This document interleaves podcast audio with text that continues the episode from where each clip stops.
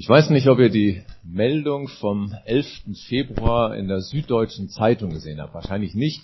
Die Süddeutsche Zeitung, die wird ja hier nicht so viel gelesen, aber vielleicht der ein oder andere doch. Und zwar, da wurde getitelt, na getitelt nicht, aber zumindest ähm, fand man das in dem äh, Bereich Religionsgeschichte. 11. Februar 2019 hat Jesus die Kreuzigung überlebt. Hm. Ja, behauptet Johannes Fried in seinem Buch Kein Tod auf Golgatha. Ähm, die Süddeutsche schreibt, Jesus ist entkommen. Wahrscheinlich als Gärtner. Der Lanzenstich des römischen Soldaten wirkte möglicherweise wie eine erfolgreiche Pleurapunktion und rettete Jesus das Leben. Zitat Ende Süddeutsche Zeitung 11. Februar. Was eine Pleurapunktion ist, ist eigentlich relativ egal, soll jedoch bei irgendwelchen ausgedehnten Blutergüssen und so etwas und Atemnot, also Luftnot, dem Betroffenen Erleichterung verschaffen, sodass er also weiter leben kann. Solche Geschichten finde ich ja eigentlich immer richtig zum Schmunzeln oder vielleicht sogar zum Lachen. Aber den letzten Satz aus der Süddeutschen Zeitung dieses Artikels, den muss ich euch auch noch vorlesen. Was man jetzt glauben soll? Alles.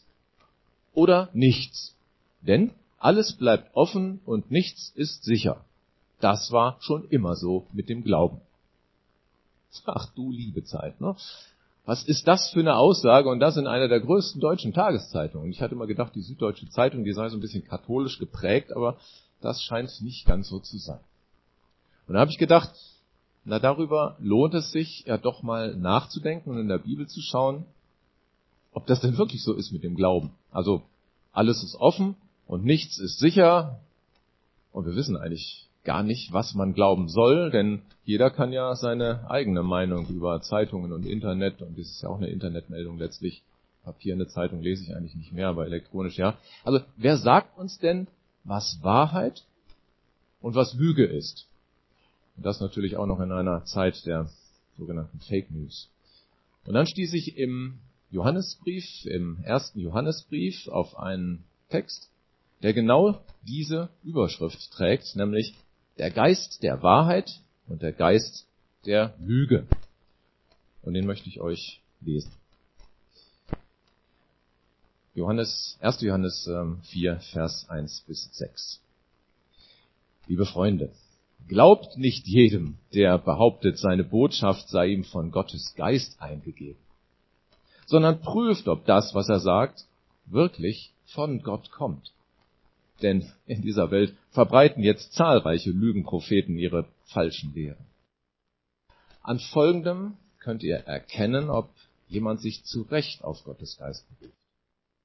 Wer sich zu Jesus Christus als zu dem bekennt, der ein Mensch von Fleisch und Blut geworden ist, hat den Geist, der von Gott kommt. Wer sich nicht zu Jesus bekennt, hat nicht den Geist, der von Gott kommt. Aus ihm spricht vielmehr der Geist des Antichrists. Ihr habt ja gehört, dass dieser Lügengeist in die Welt kommen wird. Und inzwischen ist er bereits da. Ihr jedoch stammt von Gott, liebe Kinder, und habt den falschen Propheten siegreich widerstanden. Denn der, der in euch lebt, ist größer und stärker als der, von dem die Welt beherrscht wird. Die falschen Propheten stammen von der Welt. Deshalb hat auch das, was sie lehren, seinen Ursprung in dieser Welt und wird von der Welt mit Zustimmung aufgenommen. Wir hingegen stammen von Gott. Wer Gott kennt, hört auf uns während der, der nicht von Gott stammt, nicht auf uns hört. Daran können wir erkennen, ob wir es mit dem Geist der Wahrheit zu tun haben oder mit dem Geist des Irrtums und der Lüge. Der erste Brief des Johannes ist irgendwo um das Jahr 100 herum geschrieben worden. Hier das Bild von Christine zur Illustration der damaligen Briefpost. Es waren ja Schriftrollen, versiegelte Schriftrollen, die transportiert wurden. Und der erste Satz des Johannes, der erste, Entschuldigung, der erste Brief des Johannes, der war eigentlich ein Mahnbrief. Es gab Tendenzen Die verkündeten nämlich eine Rangfolge zwischen Gott, dem Vater, und dem Sohn Jesus Christus. Und das ist der eine Grund, warum Johannes den Brief schreibt, weil er gesagt hat, das ist falsch mit der Rangfolge. Der zweite Grund für den Brief, der wird in Vers 1 direkt angesprochen. Es gab Lügenpropheten. Hier sehen wir so ein Bild von so einem Lügenpropheten. Jesus Christus, Gottes Sohn und vor allem Mensch gewordener Gott, alles Quatsch, so ein Unsinn. Solche Leute liefen durch das Land und wollten die Aufmerksamkeit auf sich selbst lenken, statt auf Jesus Christus. Woran kann man das erkennen, dass das in dem Brief des Johannes ist? Im zweiten Vers wird festgehalten, wer sich zu Jesus Christus als zu dem bekennt, der ein Mensch von Fleisch und Blut geworden ist, hat den Geist, der von Gott kommt. Und damit ist klar, offensichtlich gab es Lügenpropheten, die bekennen sich offensichtlich nicht zur Menschwerdung von Jesus. Und darum hat Johannes diesen Brief geschrieben und zieht eine ganz klare Grenzlinie. Nur derjenige, der sich zu Jesus, dem menschgewordenen Sohn Gottes bekennt, nur der hat den Geist Gottes. Gibt es da nicht noch so ein Hintertürchen oder ein Kompromiss? So streng muss man doch vielleicht nicht sein. Schließlich haben wir ja gehört, alles ist offen und nichts ist sicher. Das war schon immer so mit dem Glauben, stand doch sogar in der Zeitung, findet man im Internet. Nein, sagt Johannes. Denn im nächsten Vers, weiß nicht, ob ihr es noch im Ohr habt, steht das gleiche nochmal nur andersrum. So wichtig ist ihm das. Da schreibt er, wer sich nicht zu Jesus bekennt, hat nicht den Geist, der von Gott kommt. Aus ihm spricht vielmehr der Geist des Antichrists. Was ist denn das, dieser Antichrist? Der Begriff, der kann so etwas wie Gegnerschaft bedeuten, eben gegen Christus. Gibt's den eigentlich heute noch? Oder war das nur damals so bei Johannes? Den Begriff Antichristos, griechisch, den kennt eigentlich nur Johannes. Aber Paulus spricht im zweiten Thessalonicher Brief, 2. Thessalonicher 2, im Grunde von derselben Person. Das lesen wir mal zusammen. Lasst euch von niemand in irgendeiner Weise irreführen. Denn vor dem Tag des Herrn muss es zuerst noch zur großen Auflehnung gegen Gott kommen. Und jener Mensch muss in Erscheinung treten, der alle Gesetzlosigkeit in sich vereinigt und der zum Verderben bestimmt ist. Er wird sich allem widersetzen und sich über alles erheben, was Gott genannt wird, und Gegenstand der Verehrung ist. Mehr noch, er wird von, er wird seinen Thron im Tempel aufstellen und sich selbst als Gott ausgeben. Doch Jesus der Herr wird ihn mit dem Hauch seines Mundes töten. Sein Auftreten in Macht und Herrlichkeit wird ihn vernichten. Das ist der Antichrist bei Paulus. Drei Punkte sind mir hierzu wichtig und halten wir die fest. Erstens. Es ist eigentlich völlig normal, dass es zur großen Auflehnung gegen Gott kommt. Ich finde, das hat auch immerhin etwas Beruhigendes. Zweitens, wir haben ein klares Bild, auf das wir achten müssen. Wenn sich jemand Gott gleich macht, dann heißt es aufpassen. Was heißt denn Gott gleich? Zum Beispiel jemand, der sich über alle und über alles erhebt und alles besser weiß, was mit Glauben und mit Jesus zu tun hat. Jemand, der es nicht mit der Bibel begründet, sondern mit irgendwelchen anderen Theorien. Ach, erinnert uns das gerade an was am Anfang? Drittens, nein, das ist nicht gut, dass es eine Auflehnung gegen Gott gibt und vielleicht auch noch stärker geben wird in der Zukunft. Aber wir müssen keine Angst haben. Denn in Vers 8b, dem Schlussvers, steht, doch Jesus der Herr wird ihn mit dem Hauch seines Mundes töten, sein Auftreten in Macht und Herrlichkeit wird ihn vernichten. Uns kann also gar nichts passieren, weil wir zum Stärkeren gehören, der alles im Griff hat. Aber über eins müssen wir uns dabei im Klaren sein. Es gibt jemanden, der hat etwas dagegen, dass wir fest mit Jesus verbunden sind. Und es ist total wichtig, dass wir uns genau das immer wieder vor Augen halten. Wann immer wir ins Zweifeln geraten, wann immer wir uns weggezogen von Jesus fühlen, denken wir daran, da will uns jemand wegbringen von Gott. Warum ist das gut, wenn wir uns das immer mal wieder vor Augen halten? Naja, wir kennen das doch aus dem täglichen Leben. Wenn wir die Ursache für etwas kennen, wenn wir wissen, warum etwas so ist, dann ist das schon mal die halbe Miete. Und die Ursache, wenn wir uns weggezogen fühlen von Gott, dann ist das die Existenz eines Widersachers. Und du weißt, warum das so ist. Und das hilft. Und dann dürfen wir uns genau in diesem Augenblick an das Wort erinnern, doch Jesus der Herr wird ihn mit dem Hauch seines Mundes töten. Sein Auftreten in Macht und Herrlichkeit wird ihn vernichten. Kehren wir zu Johannes zurück. Ihr jedoch stammt von Gott, liebe Kinder, und habt den falschen Propheten siegreich widerstanden. Denn der, der in euch lebt, ist größer und stärker als der, von dem die Welt beherrscht wird. Ihr stammt von Gott. Lass diesen Worten mal etwas Raum in deinem Denken. Was bedeutet das für dich, wenn du dir klar machst, ich stamme von Gott? Das bedeutet nicht, ich bin ein tadelloser Mensch oder sowas. Aber wenn du mit Jesus verbunden bist, dann hast du eine Abstammung von Gott. Und dann bist du in ganz besonderer Weise mit ihm verbunden. Und dann genießt du seinen Schutz. Und deshalb kann es sehr wohl bedeuten, ich muss keine Angst haben.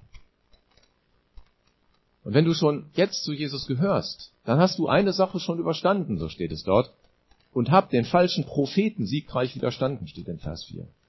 Wenn du heute hier sitzt und an Jesus Christus glaubst, dann hast du bereits einen Kampf gewonnen gegen den, der etwas dagegen hatte, dass du eine feste Verbindung mit Jesus Christus eingehst und mit ihm fest verbunden bist.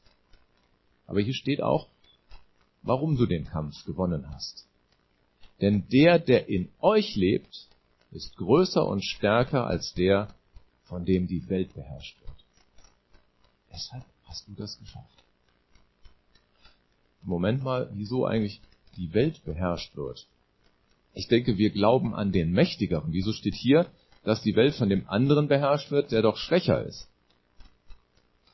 Wir müssen das Wort Welt hier etwas anders verstehen als im Sinne der politischen Weltkugel. Welt müssen wir verstehen als Gegensatz zum Glauben, zum Geist. Wir Christen sind ja in Deutschland wohl mittlerweile die Minderheit. Die Mehrheit will eigentlich vom Glauben gar nichts wissen. Und dieser Teil ist so ein bisschen das, was mit Welt umschrieben wird. Und diese Welt, die wird eben sehr stark beeinflusst von diesem Antichristen, also von Kräften und Meinungen, die gegen Jesus sind und gegen ihn arbeiten. Erinnern wir uns noch an Johannes Fried? Kein Tod auf Golgatha. Das wird doch gerne angenommen in der Welt. Nach dem Motto, wusste ich's doch, dass das nur eine Geschichte ist. Stimmt doch alles gar nicht. Was denkst du? Also ich denke über Johannes Fried, das ist doch eigentlich lächerlich. Dann hätte sich ja wohl der Christenverfolger Saulus, den, dem Jesus begegnet ist und der zum Paulus wurde, gelitten hat für Jesus, das alles nur eingebildet, oder wie? Wir haben so starke Bezeugungen in der Bibel. Und vor wenigen Wochen stand hier Dr. Yusuf, der vom Islam zum Christen wurde, weil Jesus ihm hartnäckig nachgegangen, ihm begegnet ist. Und da kann ich doch über so einen Buchautor ganz herzlich lachen. Ja, kann ich. Aber ist das wirklich qualifiziert genug? Mir genügt das nicht. Denn es könnte ja überheblich sein. Wir können aber unseren Text als Prüfstein nehmen. Wir sollen nicht allen glauben, die behaupten, ihre Botschaft sei von Gottes Geist eingegeben, so steht es in unserem Text. Ich meine, Johannes Fried behauptet das ja noch nicht einmal. Er behauptet das eigentlich rein wissen, er begründet das auch rein wissenschaftlich. Er befindet sich also voll in dem, was wir in unserem Text die Welt nennen, also die Welt ohne Gott. Die Welt wird aber geprägt von etwas anderem. Die falschen Propheten stammen von der Welt. Und deshalb hat auch das, was sie lehren, seinen Ursprung in dieser Welt und wird, mit der, wird von der Welt mit Zustimmung aufgenommen. Das leuchtet ja eigentlich total ein. Heißt, das, was die breite Masse, die nichts von Gott wissen will, gerne und mit Zustimmung aufnimmt oder sogar aufsaugt, das ist genau das, was an Nachrichten und Weisheiten in dieser Masse entsteht. Also man, man schmort gewissermaßen im eigenen Saft. Denn diejenigen, die sich das ausgedacht haben, die leben ja in dieser breiten Masse ohne Gott. Wie soll also aus diesem Kreis etwas kommen, was vom Schöpfer dieser Welt geprägt ist? Hier lesen wir also brandaktuell, dass die falschen Propheten aus dem Teil der Welt stammen, der ohne Gott will. Das, was sie lehren, kommt aus der Welt ohne Gott. So sehen wir das hier. Ja? Glaubt nicht an all das, sondern äh, es ist alles ganz anders, was auch immer für Theorien dahinter stehen. Das ist ja durchaus auch für viele verständlich, denn woher sollte es auch sonst kommen, wenn nicht aus dieser Welt, aus der diese Leute kommen? Warum aber wird das von der Welt mit Zustimmung aufgenommen, wie es in unserem Text heißt? Erinnert euch noch an die Lesung von vorhin? Was hat Jesus dort eigentlich gemacht? Er hat seinen Hörern die Nachricht von deren Errettung erzählt. Und wir feiern heute ganz selbstverständlich vielleicht das Abendmahl. Und wir haben erkannt, wir haben verstanden, was das bedeutet. Die Zuhörer von Jesus damals aber nicht, weil sie von der Welt beeinflusst sind, weil, das, weil sie das Ohr, weil sie den Verstand nicht auf ihn gerichtet haben, sondern auf die Botschaften der Welt. Also aus dem Bereich der Welt, der nichts mit Gott zu tun haben möchte. Was er da redet, ist eine Zumutung, haben wir in der Lesung gehört. Das haben die gesagt. Was er da redet, ist eine Zumutung. Warum ist es denn für dich keine Zumutung? In unserem Johannesbrief heißt es, wer Gott kennt, hört auf uns. Will heißen, wer Gott kennt, kann die echte, die wahre Botschaft verstehen. Für alle anderen ist sie eine Zumutung. Und dies ist der Grund, warum Herr Fried sein Buch schreibt. Er kann die wahre Botschaft nicht verstehen. Für ihn ist sie eine Zumutung. Und deshalb ist der Text für mich mein Prüfstein. Wie bildest du denn deine Meinung? Wir übernehmen doch normalerweise das als eigene Meinung, was uns halt am meisten überzeugt bei den vielen, vielen Nachrichten, die uns so jeden Tag erreichen. Und das prägt logischerweise unsere eigene Überzeugung.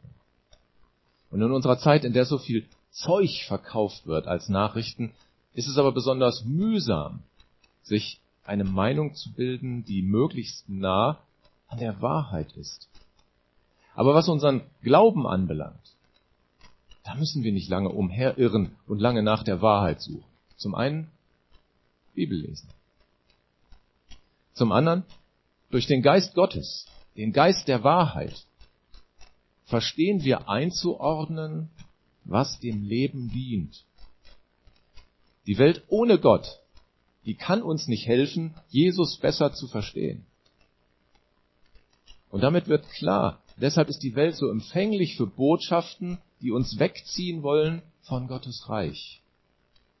Wenn wir den Geist nicht haben, wenn wir keinerlei Verständnis haben, wie sollen wir dann an den auferstandenen Jesus glauben? Das klingt dann alles wie eine Zumutung oder zumindest unverständlich. Und dann ist es völlig klar, dass Botschaften, die nichts mit Jesus zu tun haben, viel einleuchtender. Und dann klingt eine Pleurapunktion auch eben ganz logisch. Es wird mit Zustimmung aufgenommen, weil es seinen Ursprung in dieser Welt hat. Und er lässt sich das auch noch irgendwie medizinisch begründen. In dieser Welt, die nichts mit Jesus zu tun hat. Die falschen Propheten haben nichts mit Gott zu tun. Und das, was sie lehren, hat logischerweise auch nichts mit Gott zu tun. Vor zwei Wochen hat Sebastian Wickel dieses Bild benutzt, mein Reich und Gottes Reich. Übertragen auf diesen Text sehen wir links die Welt dann ist doch klar, dass das Reich Gottes rechts nichts damit zu tun hat, wenn es keine Verbindung dazwischen gibt. Und dann bin ich schön in meinem Reich. Dann kann ich mir meine Argumentation so zusammenbauen, wie es mir passt, und dann höre ich gern, was genau dazu passt. So wie es in unserem Text heißt, es wird von der Welt mit Zustimmung aufgenommen. Das klingt jetzt aber ein bisschen so, als würden wir in zwei unterschiedlichen Welten leben. Also ich lebe in derselben Welt wie diejenigen, die nichts mit Jesus am Hut haben und ihn ablehnen. Auf uns dringen dieselben Botschaften ein, dieselben Nachrichten, dieselben Bücher. Alles das, was angeboten wird, geschieht in derselben Welt. Was ist also jetzt anders bei uns? Das sagt uns Vers 6. Wir hingegen stammen von Gott. Und wer Gott kennt, hört auf uns, während der, der nicht von Gott stammt, nicht auf uns hört. Daran können wir erkennen, ob wir es mit dem Geist der Wahrheit zu tun haben oder mit dem Geist des Irrtums und der Lüge. Diejenigen, die davor weglaufen, können wir von denen unterscheiden, die auf uns hören, wie es hier heißt. Auf uns hören ist nicht im Sinne von Gehorsam hört auf uns, sondern hören im Sinne von uns verstehen. Das ist damit gemeint. Und die hier auf dem Bild, die hören so zu, dass das Gehörte auch verstanden wird. Sie entwickeln eine Bereitschaft, den Geist der Wahrheit anzunehmen, damit er eine Relevanz für ihr tägliches Leben bekommt, damit er für ihr tägliches Leben eine Bedeutung hat. Indem sie zuhören, indem sie Jesus annehmen, werden sie selbst Personen, die von sich sagen können, ich gehöre zu Gott. Und indem wir dies tun, indem wir diese Botschaft auch verkünden, uns auf die andere Seite stellen derjenigen, die sagen, ich spreche von meinem Glauben, weil ich von Gott stamme, bekommen auch immer mehr Menschen die Fähigkeit, Lüge von Irrtum zu unterscheiden. Was wahr und was von Gott ist und was, wie es im Text heißt, aus der Welt ist. Wir stammen von Gott. Indem du die Bereitschaft entwickelst, die Wahrheit und den Geist der Wahrheit anzunehmen, öffnest du dein Reich für das Reich Gottes. Und damit besteht eine Verbindung und für dich eine Möglichkeit zu erkennen, ob das, was dir angeboten wird in deinem Leben, ob das von Gott ist oder ob das von den anderen ist, ob sie jetzt Antichrist heißen sollen oder ob sie einfach schlicht und ergreifend dagegen sind, dass Jesus Christus sein Reich in unserer Welt aufbaut. Und du kannst auch erkennen, ob dein Gegenüber diesen Geist hat, oder wie man so schön sagt, des Geistes Kind er ist. Das mag für einige überheblich klingen. Wir haben den Geist und die anderen nicht. Aber Vers 6 sagt ganz klar, daran können wir erkennen, ob wir es mit dem Geist der Wahrheit zu tun haben oder mit dem Geist des Irrtums und der Lüge. Da gibt's nicht ein bisschen wahr oder die halbe Wahrheit oder sowas. Wir haben die Wahrheit, wenn wir glauben und bekennen, dass Jesus Christus als Mensch auf die Welt gekommen ist und für unsere Sünden gestorben und auferstanden ist. Es ging uns ja am Anfang um die Leute, die als Lügenpropheten bezeichnet. Wenn wir das, was wir gerade gehört haben, nämlich die klare Botschaft des Evangeliums, Rettenbotschaft von Jesus Christus, wenn wir uns das vor Augen halten, dann wird auch klar, was Johannes meint mit an folgendem könnt ihr erkennen, ob jemand sich zu Recht auf Gottes Geist beruft. Nämlich, wer sich zu Jesus Christus als zu dem bekennt, der ein Mensch von Fleisch und Blut geworden ist, hat den Geist, der von Gott kommt. Und dann wiederholt er es nochmal umgekehrt, nämlich, wer sich nicht zu Jesus bekennt, hat nicht den Geist, der von Gott kommt. Tja, so digital ist das. Entweder du bekennst dich zu Jesus, dem menschgewordenen Sohn Gottes, dann hast du den Geist, oder du hast ihn eben nicht. In diesem Fall darfst du dich aber auch nicht wundern, wenn dir diese Welt Angst macht. Denn dann gibt es jemanden, der dir genau diese Angst einflößen will. Gehörst du zu Jesus, dann weißt du, der, der in euch lebt, ist größer und stärker als der, von dem die Welt beherrscht wird. Und du, der du den Geist hast, Du kannst das eine vom anderen unterscheiden. Probier's aus. In unserer Welt gibt es viele schlechte Dinge und Einflüsse, die uns richtig große Sorgen machen können. Und das heißt ja auch nicht, dass uns diese Dinge keine Sorgen machen sollen. Aber wenn du von Gott stammst, wie wir hier gehört haben, dann muss dir das nicht in deinem tiefsten Innern Angst machen, es muss dir nicht deine Säulen, dein Fundament unter deinen Füßen wegreißen. Dann haben wir bei allem, was uns verwirren könnte, den klaren Kompass, wer sich zu Jesus Christus als zu dem bekennt, der ein Mensch von Fleisch und Blut geworden ist, der hat den Geist, der von Gott kommt. Dieser Geist wird dich führen und leiten und dir zeigen, was gut für dich ist und wovon du dich fernhalten solltest.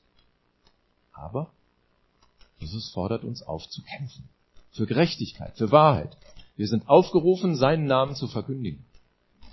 Wie sonst sollen diejenigen, die Jesus noch nicht kennen, die Gottes Geist nicht haben oder noch nicht haben, zu ihm finden und dieselbe Unterscheidungsfähigkeit haben wie du? Wir sind aufgefordert dazu beizutragen, dass sich die Welt verändert. Wir sollen nicht nur einfach dankbar und froh sein, dass wir ja den Geist haben und die anderen nicht, sondern wir sollen dafür sorgen, dass alle die Chance haben, Wahrheit von Lüge zu unterscheiden. Wer Gott kennt, hört auf uns. Und daran sollen wir, daran können wir erkennen, ob wir es mit dem Geist der Wahrheit zu tun haben. Mit anderen Worten, wenn du Jesus kennengelernt hast und ihn angenommen hast, dann kannst du auch hören und verstehen, was Jesus dir sagen will.